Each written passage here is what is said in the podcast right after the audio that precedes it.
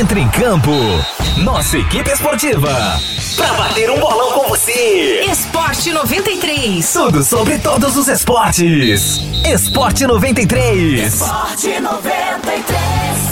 Fala aí pessoal, beleza? Segunda-feira, 14 de setembro, a semana já começou e aqui o trabalho segue a todo vapor. Chegou a hora de ficar por dentro das notícias do mundo esportivo. Eu sou Rafael Lima e o Esporte 93 está no ar.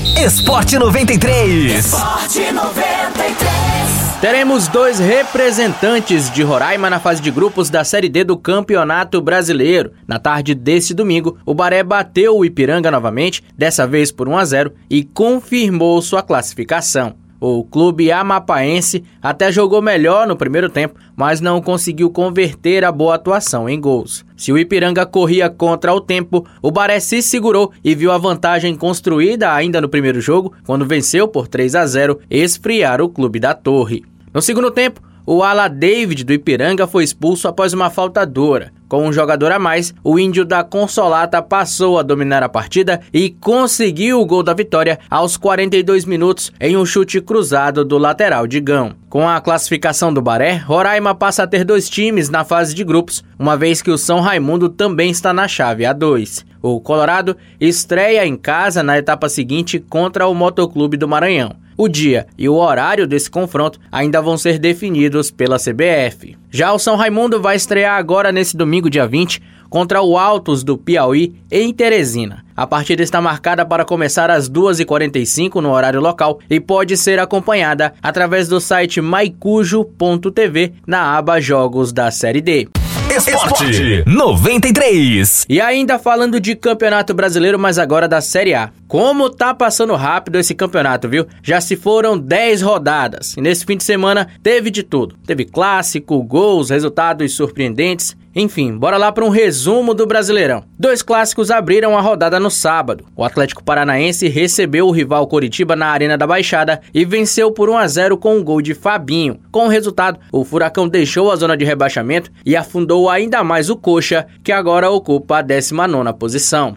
O outro clássico do sábado foi entre Santos e São Paulo. Em um jogo bastante equilibrado, o empate prevaleceu na Vila Belmiro. Gabriel Sara marcou os dois gols do tricolor, enquanto Madison e Marinho, que marcou aos 45 do segundo tempo, fizeram os gols do Peixe, deixando tudo igual. Com o empate, o São Paulo permanece na terceira colocação, enquanto o Santos desceu para sétimo. No domingo, o Fortaleza foi até Porto Alegre enfrentar o Grêmio e conseguiu arrancar um pontinho do tricolor gaúcho, empate por 1 a 1, que deixa os dois times estacionados no meio da tabela. E o Corinthians, hein? Com apenas uma vitória nos últimos cinco jogos, o Timão demitiu o técnico Thiago Nunes no sábado. O Fluminense, que não tem nada a ver com isso, jogou melhor no domingo e venceu por 2 a 1.